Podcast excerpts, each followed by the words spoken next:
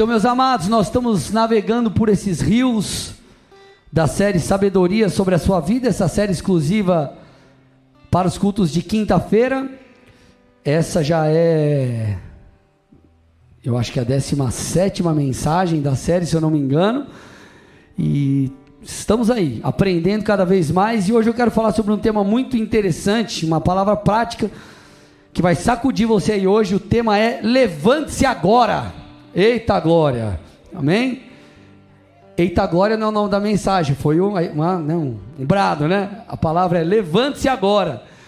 Meu objetivo aqui, meus amados, é ajudar vocês a compreender que se nós queremos continuar avançando rumo àquilo que o Senhor tem para nós, nós precisamos aprender a levantar rapidamente e continuar diante das batalhas, diante dos reveses, diante das tribulações, situações que nós enfrentamos no nosso dia a dia.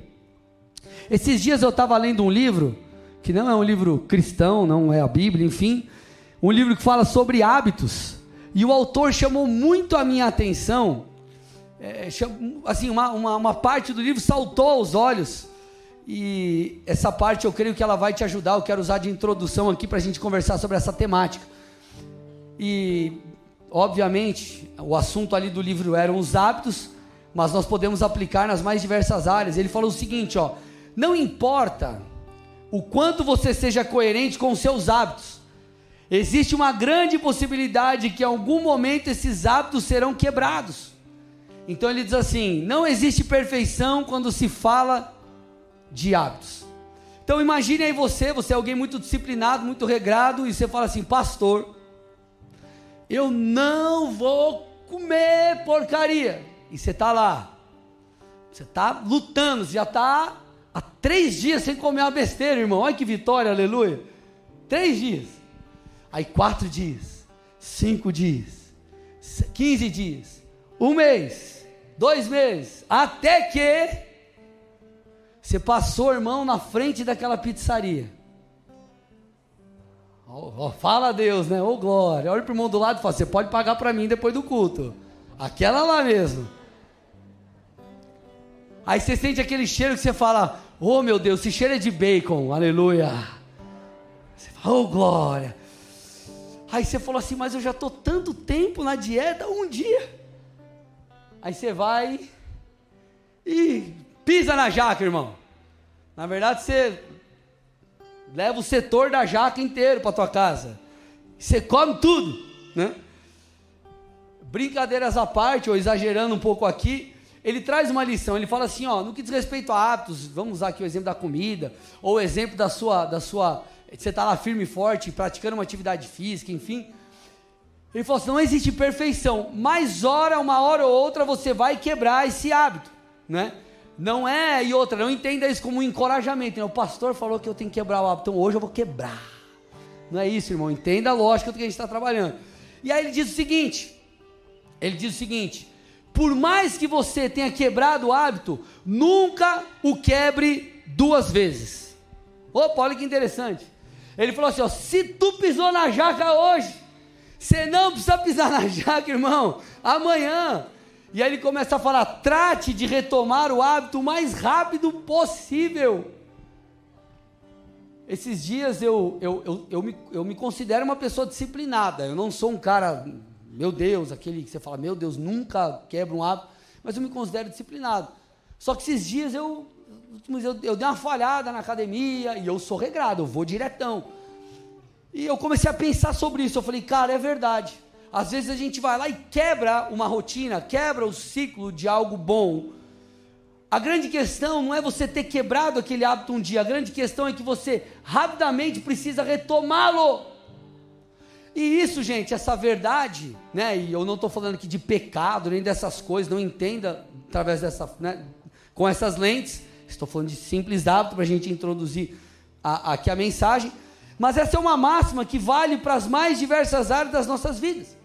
Meus amados, nós precisamos entender que nós precisamos aprender a levantar rapidamente diante dos revés, diante das lutas, diante dos dias maus, sejam nas questões familiares, espirituais, financeiras, profissionais, você precisa aprender a se levantar.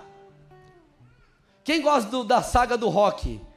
Rock Balboa. Quem gosta da saga do rock? Ah, não acredito que vocês não sabem o que é um rock. O resto não gosta ou não quer levantar a mão? Não gosta? Gente, esses dias eu tava mostrando pro Deco assistindo rock. Aí ele começou assistindo rock. Aí os primeiros mais antigão. É, aí depois ele foi gostando. Eu quero assistir o próximo, eu quero assistir o próximo. Agora a gente tem que entrar na. na acho que tá faltando um rock e vai entrar na saga do Creed. Enfim, né? Aí vai entrar. Mas qual que é a máxima do rock? Ele apanha, mas ele sempre levanta, irmão. E aí ele lembra da, da esposa e ele ganha, né? Sempre assim, né? Ele lembra, passa os flashes na cabeça dele, ele vai, coloca a boca de lado e tem, e ganha dos caras.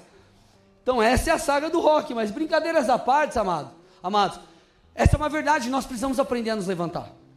E nós precisamos aprender a nos levantar rapidamente diante dos desafios da vida. Salmos 30, verso 5 diz assim: Porque a sua ira dura só um momento, mas o seu favor dura uma vida inteira. E aí vem a parte do salmo que você conhece bastante. O choro pode durar uma noite, mas a alegria vem pela manhã. Gente, esse texto é um texto um tanto interessante porque ele fala sobre a relação entre ira e misericórdia. A ira de Deus ou as consequências dos nossos atos, eles nos alcançam por vezes. Contudo, a misericórdia de Deus e a possibilidade de restauração, ela vem em seguida. Então, gente, se nós nos arrependermos, a ira, ela pode se reverter em bênção. E nós precisamos aprender com os nossos erros e nós precisamos ser, é, nós podemos ser restaurados, porque a misericórdia de Deus está à nossa disposição. Então, esse é o contexto do verso. É, é, o salmista está dizendo: ah, existe a ira, mas existe a misericórdia. A ira dura por um momento, mas a misericórdia de Deus ela se renova a cada manhã. Só que esse texto ele também traz um ensino para mim e para você de maneira indireta, que é o que? Após nos arrependermos com, diante de um erro, nós precisamos nos levantar prontamente. Nós erramos, erramos, mas espera aí, vamos sacudir a poeira, irmão, vamos se levantar, vamos se arrepender e vamos retomar. Então talvez você entrou aqui e você diz assim, pastor, eu tenho cometido alguns erros, não entenda por erro apenas questões que eu estou falando aqui de pecado. Às vezes é um erro profissional, às vezes você mudou de emprego, não era para você ter mudado. Às vezes foi um erro financeiro, você deu um passo que não tinha, ter dado, tinha que ter dado. Às vezes foi um erro é, é, é, profissionalmente falando, um erro no seu negócio. Ei, meu irmão, errou. Aprenda com os erros, mas se levante logo. O texto ele diz assim: o choro dura uma noite, ok? Ele está dizendo: o choro dura uma noite, mas a alegria vem pela manhã. Quando ele fala de um dia dura uma noite, não é o sentido literal, é um sentido metafórico. O que, que ele está tentando dizer? O choro precisa ter prazo de validade. Você, você precisa aprender a, ó, se levanta e vamos lá. Isaías 60, verso 1, olha o que a Bíblia diz, gente. Isaías 60, verso 1. Levante-se, resplandeça, porque já vem a sua luz e a glória do Senhor está raiando sobre você. Obviamente, o contexto aqui dessa fala, é, ele aponta para um texto escatológico, ele está falando de uma era futura, da nova Jerusalém. Contudo, um princípio aqui é válido, ele está dizendo: ei, levante-se, resplandeça, já vem a luz, a graça de Deus está sobre você, a força de Deus está sobre você, então levante-se. Essa é a mensagem de Deus para mim e para você: levante-se. Gente, essa é uma verdade no, no, no, no mercado de trabalho, por exemplo. Você não pode demorar em corrigir os teus erros, você precisa prontamente ajustar. Eu lembro, na época que eu era bancário, é, eu, era, eu era gerente de pessoa jurídica na época, e normalmente nas agências, na minha agência era assim, o PJ, né, o gerente de pessoa jurídica, é, por ter um volume maior de negociações e todas as outras coisas, até por ser uma empresa, muitas vezes as metas da agência, o PJ que fazia grande parte disso. Né? Era quem, era quem é, é, é levava grande parte da, da, da, das questões da agência nas costas. E, e, eu lembro que às vezes a gente ralava para bater a meta no final do mês e se matava e não sei o que, e dava certo, irmão. Dia 31 do mês, nos 45 do segundo tempo, bateu a meta. Chegava no outro dia, irmão. O gerente geral falava assim, cara, parabéns, mas amanhã, é, hoje é outro dia, levante-se, que resplandeça a sua luz, e ela brilhe. Então é mais ou menos assim, vamos embora, levante-se. Você tem que continuar, tem mais coisa para fazer. Você precisa, é, enfim, insistir. Então, meus amados, nós precisamos aprender a levantar. Por que, que eu estou nos levantar? Por que, que eu estou te falando isso? Satanás, ele fará de tudo para nos abater em nossa alma. Eu preciso que você entenda que a alma, a nossa mente, o nosso coração é um campo de batalha. E Satanás, ele vai tentar te confundir, ele vai tentar colocar minhoca em sua cabeça, ele vai tentar fazer você se abater. Porque vamos lá, você é um cara disciplinado e você está lá perseverante, né? Espiritualmente você está bem, você tem promessas. Onde que é a luta? A luta está aqui, no campo da alma onde ele tenta te fazer parar, onde ele te tenta fazer desistir, e todo mundo passa por isso. O que muda são as escolhas que nós fazemos no meio do caminho. Gente, é muito interessante porque Elias, a Bíblia conta um relato muito interessante. Elias ele havia enfrentado centenas é, de profetas de Baal em um embate espiritual então eles iam fazer um sacrifício ali, o Deus que se revelasse com fogo naquele sacrifício seria considerado o verdadeiro Deus, e obviamente Baal, que era o Deus a quem o povo estava servindo, não se manifestou, e o Deus Todo-Poderoso se manifestou, então Deus saiu vitorioso, como se ele não fosse sair, né? Então ele saiu vitorioso, e o povo voltou o seu coração para o verdadeiro Deus. Contudo, gente, ao saber disso, Jezabel, esposa de Acabe, serva de Baal, ela fica muito louca. E ela decide perseguir Elias. Elias, olha o que diz o texto, 1 Reis 19, 1 a 4.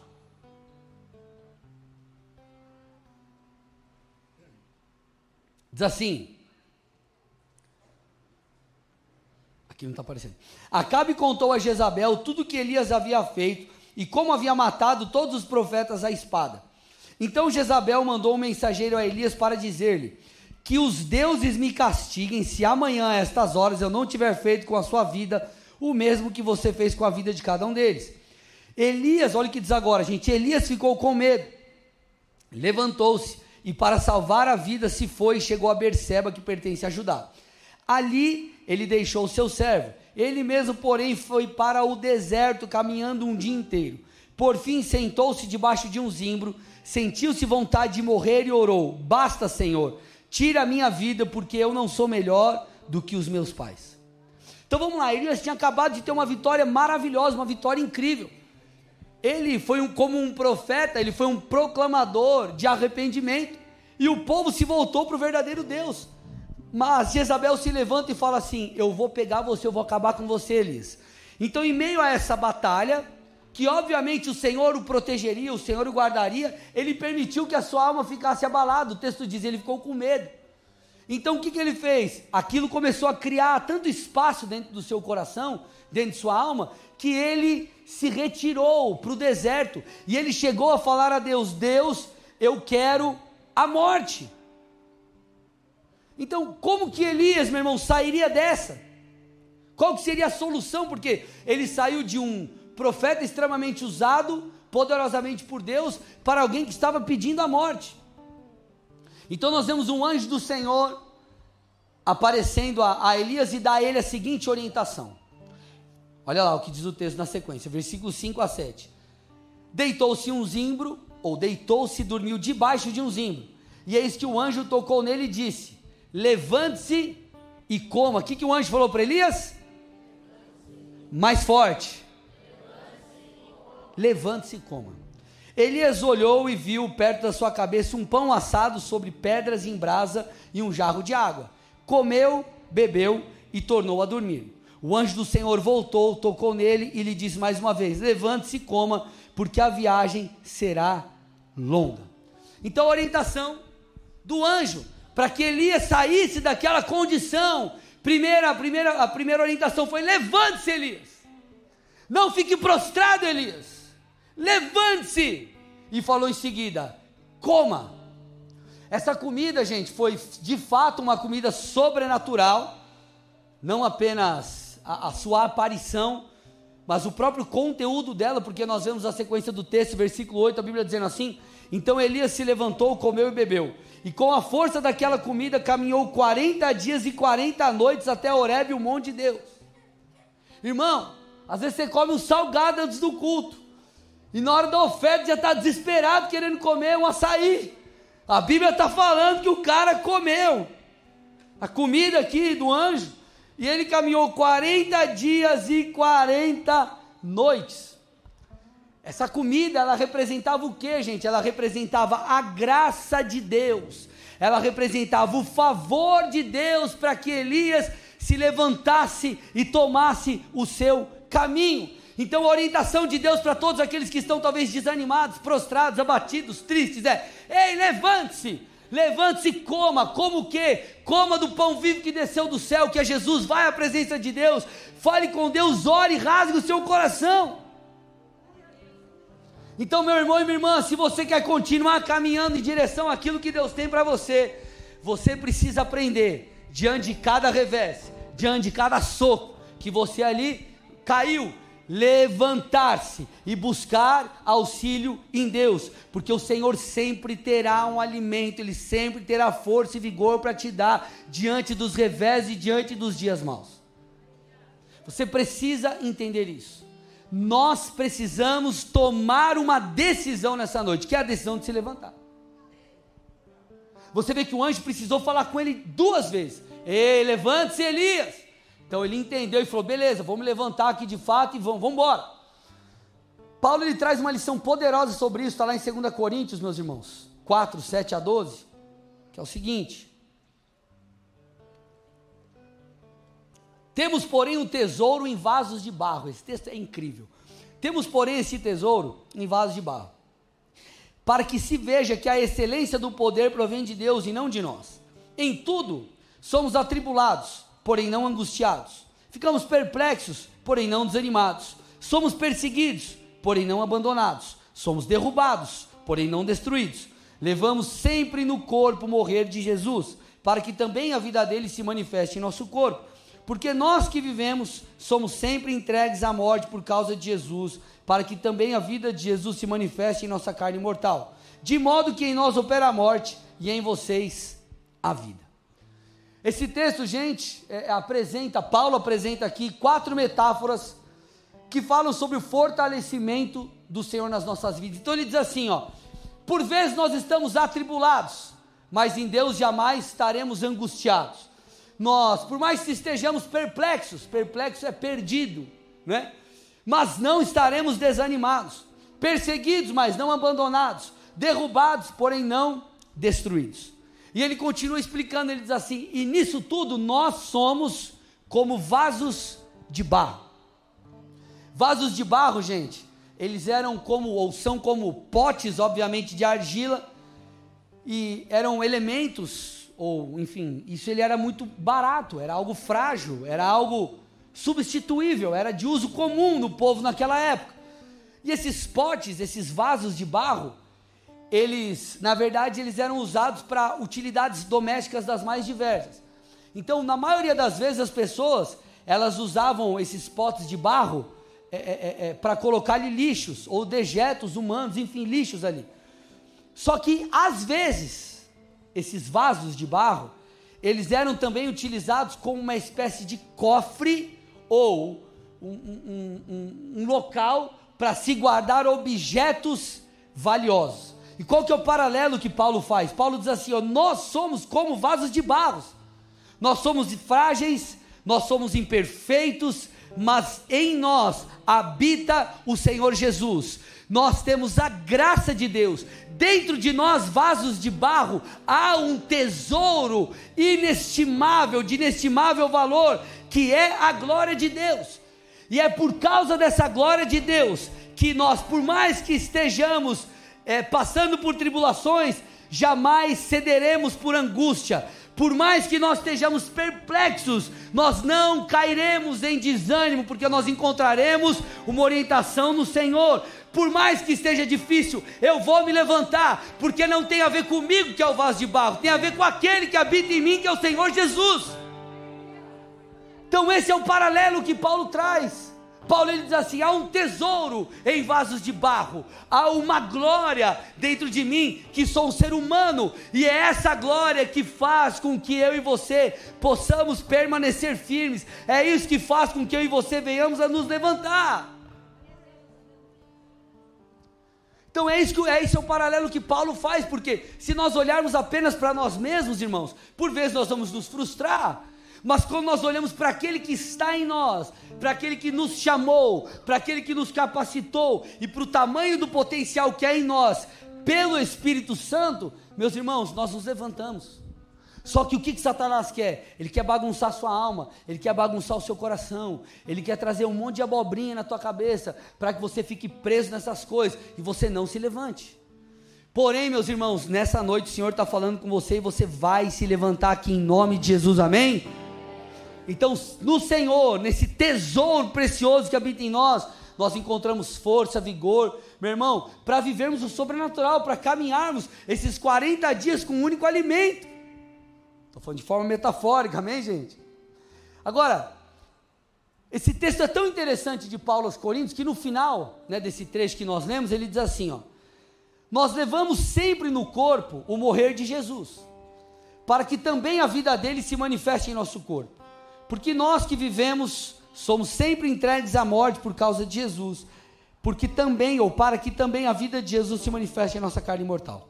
De modo que nós opera a morte e em vocês a vida. Sabe o que Paulo está dizendo aqui, parafraseando o texto? Que aprender a nos levantar prontamente, meus irmãos, nos fará crescer com as batalhas.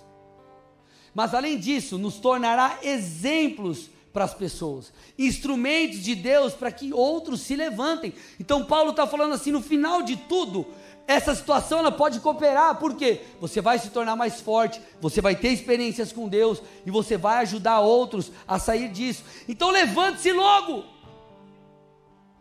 Qual que é a grande questão, gente? A estratégia de Satanás é fazer com que você fique preso por muito tempo, prostrado. Paulo, quando ele fala de, de, de, de ataques na mente, desses pensamentos contrários à verdade de Deus, a quem nós somos, a vontade de Deus para nós, os projetos de Deus para nós, ele chama de fortalezas. É uma das, uma, da, uma das coisas, um dos nomes que ele dá para esse tipo de pensamento, é fortaleza. Agora, para uma fortaleza ser erguida, isso precisa de tempo, sim ou não? Como você vai construir um muro, uma fortaleza, sem tempo? Fortaleza demanda tempo. Para você construir um alto muro que vai proteger a sua casa, você precisa de tempo tempo para construir. O que, que eu estou tentando te falar? Se você ficar prostrado e não se levanta prontamente e não se enche daquilo que é de Deus, Satanás ele vai dia após dia dar continuidade nessa obra. Então, meus irmãos, por que, que fica difícil depois destruir mentiras na nossa mente? Porque é como se, como se fosse um Lego. Você põe uma pecinha, aí você põe mais outra pecinha, você põe mais outra pecinha, mais outra pecinha, e aquilo que começou pequeno vira um monstro. E quando você vê, você está batido. Então, meu irmão, levante-se logo. Você precisa aprender isso. É o tema da, da mensagem. Levante-se agora. Diante das lutas, irmão, respira fundo. Se arrependa se necessário for. Sacode a poeira. Busque força no Senhor e vai. Pastor, tive um mês complicado na empresa. Ou a empresa está passando por isso ou aquilo, meu irmão, se levante. Se levante. Ah, o emprego, você perdeu o emprego, meu irmão, se levante. Você pecou, se arrependa, confesse, faça o que tem que ser necessário, passe pelo processo, mas levante-se. O casamento está difícil, levante-se. Esse, é esse, é o ensino bíblico, essa é a verdade que o Senhor traz para mim, para você. Levante, mas se levante logo. Quanto mais você demorar para se levantar, pior vai ser. Lembre-se daquele paralelo que eu fiz no início do hábito. Você não foi um dia que estava com preguiça treinar, tudo bem, mas já vai no outro. Se você ficar uma semana sem treinar, eu garanto que vai ser mais difícil. Você pisou na jaca hoje, irmão. Se pisar o mês inteiro na jaca porque você está de férias, no mês seguinte vai ser difícil. Isso vale para todas as áreas. Levante-se logo, levante-se prontamente. Olha para o irmão do lado, balança ele, chacoalha ele. Fala, levanta, irmão!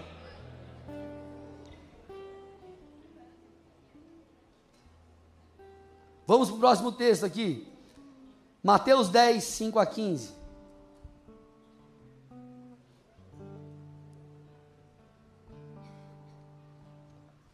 Olha lá, no outro, é num outro no outro evangelho, mas é o texto aqui da, da, da, que eu ministrei nas ofertas. Ele diz assim: Jesus enviou esses doze, dando-lhes as seguintes instruções: Não tomem um caminho que leva aos gentios, nem entrem na cidade dos samaritanos, mas de preferência procurem as ovelhas perdidas da casa de Israel. Pelo caminho, preguem que está próximo o reino dos céus. Curem enfermos, ressuscitem mortos, purifiquem leprosos, expulsem demônios. Vocês receberam de graça, portanto, deem de graça. Não levem ouro nem prata, nem cobrem seus cintos, nem sacola para o caminho, nem duas túnicas, nem sandálias, nem bordão, porque o trabalhador é digno do seu alimento. E em qualquer cidade ou aldeia em que vocês entrarem, perguntem que nelas é digno. É, é, entrarem, perguntem quem nelas é digno, e fiquem ali até saírem daquele lugar. É, ao entrarem na casa, saúdem-na. Se a casa for digna, que a paz de vocês esteja sobre ela. Se, porém, não for digna, paz voltará para vocês. Se alguém não quiser recebê-los, nem ouvir as palavras de vocês, ao saírem daquela casa ou daquela cidade, sacudam o pó dos pés. Em verdade lhes digo que haverá menos rigor para Sodoma e Gomorra no dia do juízo do que para aquela cidade. Então Jesus ele traz a orientação, gente, vão, preguem o evangelho, expulsem demônios, é, é, é, é curem enfermos, levem o reino de Deus. Só que ele diz: não levem túnica, não levem bordão, é, é, dependam desse, desse, comando que eu estou dando, dependa do Senhor, o Senhor vai usar pessoas para cuidar de vocês, para sustentar vocês. Então eles iam de cidade em cidade, de lugares em lugares. Só que uma das direções que ele dá no final do texto é: se vocês chegarem no lugar e as pessoas não ouvirem vocês, presta atenção nisso. Se as pessoas não derem ouvidos para vocês, não fiquem abatidos. Ele diz assim: é, sacuda o pó dos pés de vocês. O que é sacudir o pó dos pés? Na verdade, esse era um costume que os judeus tinham na época, que é, é, era como se uma, uma, uma espécie de protesto é, visível diante daqueles que estavam rejeitando a mensagem. Então, se você está rejeitando a mensagem, eu vou sacudir os pés aqui e eu vou, eu vou sair desse lugar. Você não quer me ouvir? Então, é uma espécie de protesto diante dessa dessa postura. Só que, além de ser uma, uma, uma orientação que talvez você leia e ache que ela é qualquer, ela é uma orientação que revela algo por detrás, que é o seguinte: ei, não fique lamentando por aquele que não quer te ouvir. Entenda o contexto aqui, tá, gente? Não estou falando que você não tem que estar nem para as pessoas, não é isso. Entenda o contexto. O que eu estou tentando dizer é, em meio a essas, essas, essas viagens ou essas missões que os discípulos iam, certamente pessoas rejeitavam a sua mensagem. E o que Jesus estava dizendo? Ei, aprendam a se levantar. Não fiquem prostrados se alguém rejeitar a mensagem de vocês, se as coisas não acontecerem conforme a expectativa que vocês têm. Ei, levante-se, sacuda o pé, ou sacuda a poeira dos pés e vai. Parta para a próxima região. Levante-se logo, continue pregando, continue libertando, continue curando Foquem no propósito. Talvez, meu irmão, você está batido porque você está pensando em uma derrota que você teve, mas, meu irmão, a guerra não acabou. Agora, o que você não pode é ficar prostrado. Então, o que o Senhor está dizendo indiretamente é: ei, não fique chorando ali nos cantos, se eles rejeitaram a mensagem de vocês. Parta para a próxima, porque alguém está esperando vocês pregarem o Evangelho. Quando nós falamos de chamada, essa é uma verdade. Tem gente que entra nessa igreja e fala assim: Meu Deus, é a igreja que eu pedi a Deus. Essa palavra, que palavra poderosa. Tem gente que entra e fala: ah, Acho que aqui não é meu lugar, eu vou procurar outra igreja. Irmãos, nós, Bola de Neve Colombo, não nascemos para todos. Você também não nasceu para todos. E às vezes nós queremos que todos nos amem. Ei, meu irmão, isso é infantilidade. Isso é infantilidade, não, vou usar uma palavra mais polida. Isso é imaturidade. Você não nasceu para todos, mas você nasceu para alguém. Alguém vai te ouvir. Alguém vai receber a sua mensagem. Alguém está esperando o produto. É, fala para qualquer vendedor, ele vai lá recebe 10 não, daqui a pouco recebe 10 sims. Então alguém está esperando o produto que você tem para vender, irmão. Alguém está esperando a sua mensagem, alguém está esperando a sua manifestação. E se você ficar chorando por aqueles que não te ouviram, aqueles que hão de te ouvir, devem te ouvir, irão te ouvir, meus irmãos, eles não vão receber a mensagem que você tem para dar. Então não perca tempo chorando, levante-se prontamente e deixe o Senhor agir na sua vida. Obviamente, aquilo que nós perdemos por erros, por culpa nossa mesmo, a gente precisa se arrepender, a gente precisa se retratar. Às vezes a gente vai ter que buscar reconciliação, a gente vai ter que ajustar coisas, a gente vai ter que restaurar. Mas existem coisas, meus amados, que o próprio Senhor tira das nossas vidas. E às vezes você está chorando por algo que Jesus tirou. Se Jesus tirou, meu irmão, para de chorar. Para de chorar. Agora, qual que é o segredo para a gente lidar com todas essas pressões no meio do caminho? O segredo é você não apenas se levantar, mas comer. Lembra que ele falou para Elias: levante-se e coma. E o que, que é o comer aqui de forma prática para mim e para você? É ir até Jesus. Jesus é o pão vivo que desceu do céu, é buscá-lo é, encontrar refúgio nele, encontrar força nele. Olha que interessante, esse texto é poderoso, eu vou trazer uma revelação para vocês forte aqui.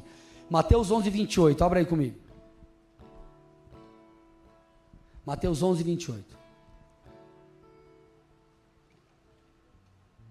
Ele diz assim: ó, venham a mim, todos vocês que estão cansados e sobrecarregados, e eu os aliviarei. É um texto muito conhecido, provavelmente você já leu.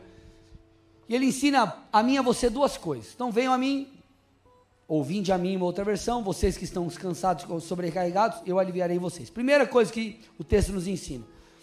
Que essa é uma expressão, essa é uma verdade bastante ampla. E ela toca a alma humana de, de várias formas. Então, quando o Senhor fala, vem a mim que eu vou te aliviar, Ele está falando no campo da alma, de um Deus que é capaz de te ajudar em questões espirituais de te ajudar em questões emocionais, como tristeza, como depressão, de te ajudar nos sofrimentos da vida, da história, os revés da caminhada. Então, nós temos auxílio divino para as mais diversas questões no decorrer da nossa caminhada. Ok? Então, não importa o tipo de trauma ou temores que você possa ter, o Senhor é suficiente para nos aliviar em todo esse tempo. Agora, o que significa esse alívio? É isso que eu preciso que você entenda. Jesus trazer alívio, segundo esse texto, não significa remover de mim, de você, muitas vezes, os nossos problemas. Eu preciso que você entenda isso. Põe de novo o texto para mim aí. Mateus 28. Mateus 11, 28. Olha o que o texto diz, ó. Venham a mim, vocês que estão cansados e sobrecarregados, e eu vos, que está escrito? Aliviarei. Opa, aliviarei. Depois ele fala: Tomai o meu jugo, que é manso, que é suave, que é leve, enfim. Mas o que significa a palavra aliviar, gente?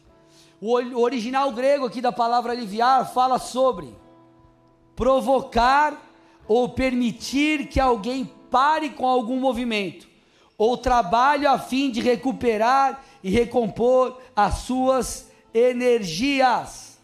Sabe o que ele está dizendo? Eu vou te ajudar a carregar isso. Eu vou tirar a, a, a, a, a imagem aqui é como se fosse assim: me dá um pouquinho desse fardo, eu vou segurar até que você recupere as suas forças e então você possa novamente carregá-lo, você possa novamente continuar lutando. Então o que o Senhor está dizendo é: eu não vou necessariamente tirar a situação da sua vida, o problema da sua vida, eu vou te ajudar, eu vou te dar forças, eu vou te aliviar, eu vou cuidar das suas emoções para que você continue lutando. Por quê?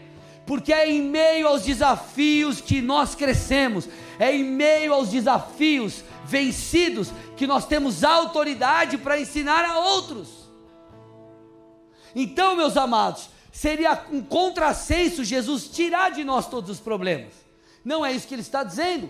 Ele próprio falou: vocês terão aflições no mundo, mas tenham bom ânimo, tenham coragem. Então, essa é a essência. Jesus está dizendo: eu vou te ajudar a carregar tudo isso, eu vou te ajudar a dar conta de tudo isso. Eu tenho graça para você, eu tenho auxílio para você, eu tenho força naquilo que você é fraco, eu tenho sabedoria onde te falta. Por isso que a Bíblia diz: peça sabedoria a Deus, Ele vai te dar.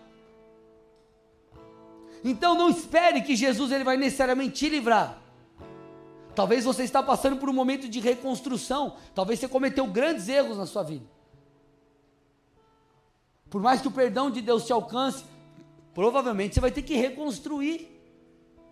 Então não é necessariamente agora, ah não, é, Deus faz assim, plim, e tudo retoma. Não. Você vai ter que reconstruir, mas há promessas de restauração. A Bíblia é clara. Quantas vezes o Senhor falou para o povo de Israel: se volte a mim, eu vou te restaurar, eu vou cuidar de você. É o que o Senhor está dizendo. Ele vai te dar força para reconstruir, ele vai te dar força para fazer o que for necessário. Há graça sobre nós, meus amados. Amém ou não? Paulo fala sobre isso, 2 Coríntios 12, 9 e 10.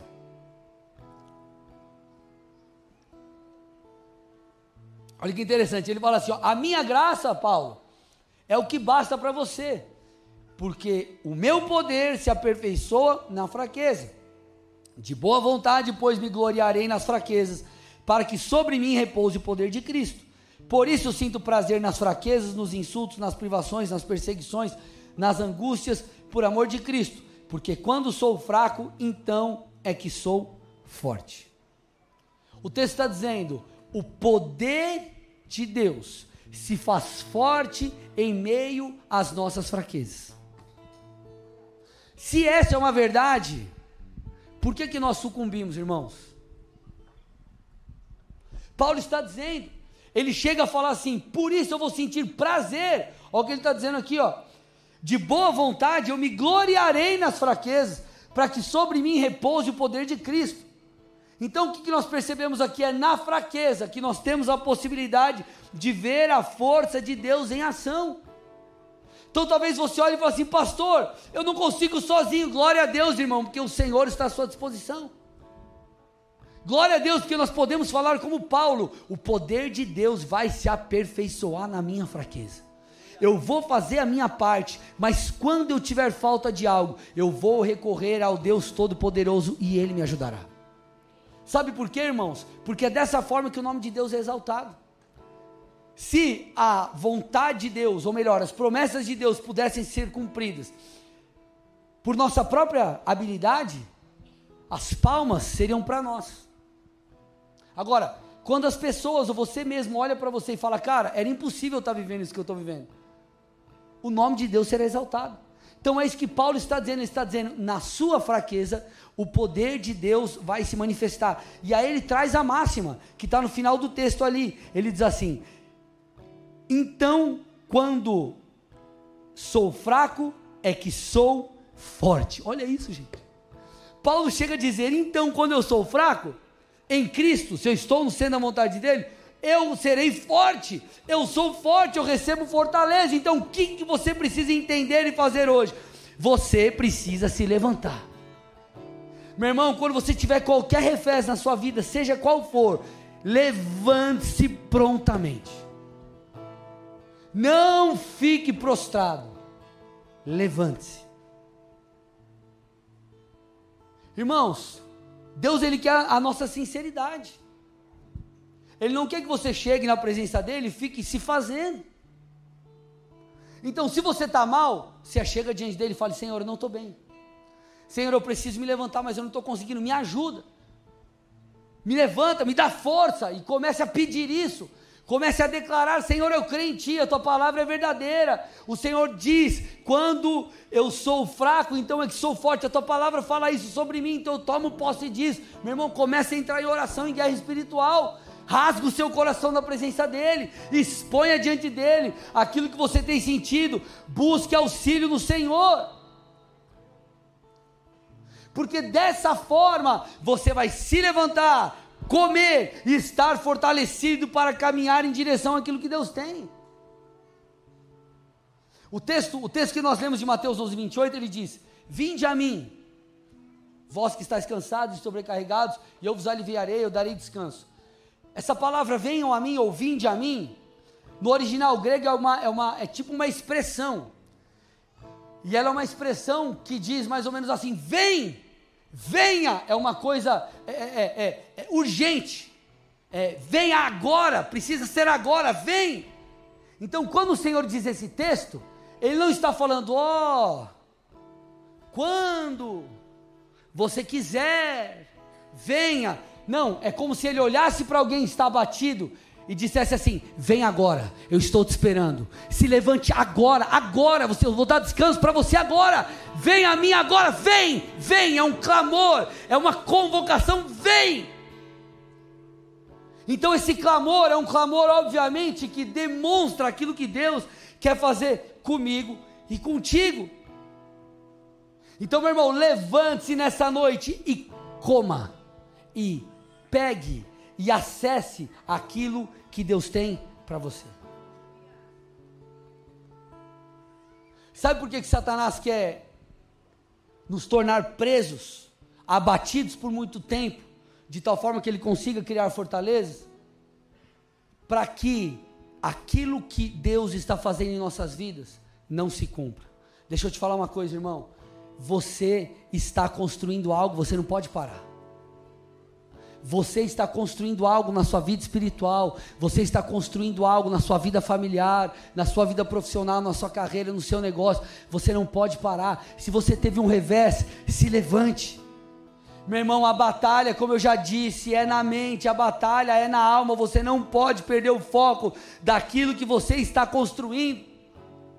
Nós precisamos continuar. Porque uma das estratégias de Satanás é trazer confusão, é, é, é trazer distração, é tentar nos enganar. Gente, Satanás é o pai da mentira. O que significa a palavra Satanás? Satanás é adversário. Então, se Satanás é um adversário, o adversário ele quer ganhar de você, tudo bem? E se ele quer ganhar de você, ele vai fazer tudo que é necessário para te derrotar. Só que o nosso adversário, ele não segue as regras, irmão. Tipo, ele não é o. Não, vamos jogar aqui o. Uh, o Uno com a regra. Não, ele tem uma carta. Ele tem umas três cartas ali na, na, na manga. E ele quer te derrubar. Ele vai fazer o que for possível para te paralisar. Ele vai tentar te enganar, ele vai tentar fazer com que você tire os olhos da construção, ele vai tentar, enfim, é, trazer toda a confusão dentro de você. Esses dias eu estava assistindo um filme que os policiais eles estavam é, é, é, é, tipo perseguindo um grupo de sequestradores. Na verdade, os caras assaltaram um banco e fez a galera refém ali. Só que na verdade, aquele, aquele assalto ao banco e fazer toda aquela galera de refém, de refém era apenas uma distração para um assalto ainda maior. E aí os caras tiveram que pegar isso daí no meio do caminho. Satanás ele age assim. Ele vai tentar fazer eu e você colocarmos os olhos em coisas que vão nos impedir de continuar com o nosso propósito. Então Satanás ele vai tentar muitas vezes nos abater. É como se fosse uma cortina de fumaça para você ficar olhando para cá ao invés de você olhar para lá. Ele gera tantas frustrações para que você gaste a sua energia chorando e se lamentando, ao invés de você gastar a sua energia construindo. Ele vai tentar fazer você se confundir, ele vai tentar fazer você perder o foco. Quantas vezes ele tentou fazer isso com Jesus? Quando eles viram os milagres de Jesus, a multidão viu os milagres de Jesus, os líderes ali eles olharam e falaram: Ei, esse aqui é o Messias, vamos fazer Jesus rei. Eles tentaram fazer Jesus rei. Sabe o que Jesus percebeu? Jesus falou assim: Cara, aqui eles querem confundir meu chamado, não é esse, não. Eu sou rei. Mas o meu reino não é dessa terra, meu reino é espiritual, é do céu para a terra. Então sabe o que ele fez? Ele pulou fora, irmão. E muitas vezes, sabe o que você precisa fazer aí na tua cacholinha, irmão? Presta atenção em mim, na sua cacholinha. É pular fora desses pensamentos que estão vindo sobre a sua mente. Você precisa pular fora, você precisa vazar. Você precisa descartar isso. Porque ele vai tentar te confundir. Você está construindo algo que Deus colocou na sua vida. Você não pode parar, irmão. Puxa, tive ali um problema na obra, meu irmão. Se levanta hoje, agora, prontamente. Eu quero que você perceba como Satanás, ele engana. Gênesis 3, estou indo para o final. Gênesis 3, 1 a 6, olha o que a Bíblia diz. Mas a serpente, mais astuta que todos os animais selvagens que o Senhor Deus tinha feito, disse à mulher: É verdade que Deus disse: Não coma do fruto de nenhuma árvore do jardim? A mulher respondeu à serpente: Do fruto das árvores do jardim podemos comer, mas do fruto da árvore que está no meio do jardim, disse Deus: Vocês não devem comer dele, não devem tocar nele, para que não venham a morrer. Então a serpente disse à mulher: É certo que vocês não morrerão porque Deus sabe que no dia em que dele comerem, os olhos de vocês se abrirão, e como Deus vocês serão conhecedores do bem e do mal. Vendo a mulher que a árvore era boa para se comer, agradável aos olhos e árvore desejável para dar entendimento, tomou do seu fruto e comeu, e também deu ao seu marido, e ele comeu. E aí? O que, que a gente percebe aqui no texto? Gente, Adão e Eva, eles podiam desfrutar de todas as árvores do jardim. Só que o Senhor falou: não comam dessa aqui. Deus havia dado diversas coisas maravilhosas para eles. Eles, inclusive, tinham uma intimidade incrível com Deus. Eles haviam criados para ser eterno. E a obediência do casal a Deus era uma forma de honrar a Deus, era uma forma até de retribuir tudo aquilo que Deus fez. Porém, Satanás lançou dúvida no coração. Satanás gerou dúvida. Ah, mas será que é bem assim? Ah, será que é desse jeito? E essas mentiras faladas, sabe o que aconteceu? Fez com que Eva passasse a desejar algo que ela não podia. Então, ela foi enganada e eles caíram. Essa é a dinâmica que Satanás tenta fazer comigo e contigo, irmãos. Ele tenta nos derrubar, ele tenta fazer com que eu e você coloquemos os olhos em outras coisas, ele tenta fazer com que eu e você venhamos a desejar coisas que vão nos tirar do propósito. Que na verdade aquilo pode parecer até bom no começo, mas lá na frente vai te derrubar, por isso nós precisamos estar alertas. Neemias, eu preguei sobre isso uma das últimas quintas aqui. Neemias tinha uma missão, ele tinha que reconstruir os muros de Jerusalém. Os muros de uma cidade, gente, naquela época eram medida de proteção. Se a cidade não tivesse murada, não tivesse cercada, ela era de fácil acesso. É, qualquer coisa que você levantasse ali poderia ser prejudicada, porque a cidade não está protegida. Só que Neemias, ele começou a ser perseguido e estavam tentando fazer com que ele parasse a obra. E eu quero que você perceba a resposta que Neemias deu. Vocês estão aqui comigo, gente? Olha a resposta que Neemias deu. Neemias deu. Neemias 6, 1 a 4. Quando Sambalate, Tobias, Gesem, o árabe e o resto dos inimigos ouviram que eu tinha reconstruído a muralha e que nela já não havia nenhuma brecha, ainda que até este tempo eu ainda não tivesse colocado os portões no seu lugar, Sambalate e Gesem mandaram dizer a mim: Venha, vamos nos encontrar numa das aldeias do vale de Ono. Olha o que o texto está dizendo agora. Na verdade, o que eles queriam era me fazer mal. Então os caras, os inimigos, estavam tentando articular, tentando enganar Neemias para impedir que ele terminasse a obra. Aí olha a resposta que Neemias deu. Por isso enviei-lhes mensageiros para dizer: Eu estou fazendo uma grande obra e eu não posso descer até aí. Por que devo parar a obra para ir me encontrar com vocês? E aí o texto continua: Quatro vezes eles me fizeram o mesmo pedido mas eu lhes dei sempre a mesma resposta. Sabe qual tem que ser a tua resposta diante das situações que você está vivendo? Eu estou construindo e não posso parar a obra. Eu vou me levantar, eu vou me erguer. As muralhas precisam ser reconstruídas. Meus irmãos, entenda uma coisa: às vezes as circunstâncias não estarão favoráveis, às vezes um vento veio para tentar te derrubar, o que você precisa fazer é se levantar. O que vai fazer diferença é a sua postura diante daquilo que aconteceu. Então se levante, errou, aprenda, pecou, se arrependa, restaure o que tem que fazer, peça perdão para quem for necessário, passe pelo processo, mas se levante logo. Satanás quer que você fique prostrado, mas hoje, meu irmão, você está entendendo que o choro pode durar uma noite, mas a alegria virá pela manhã. Há restauração, há bênção de Deus, há o favor do Senhor. e você se levantará logo.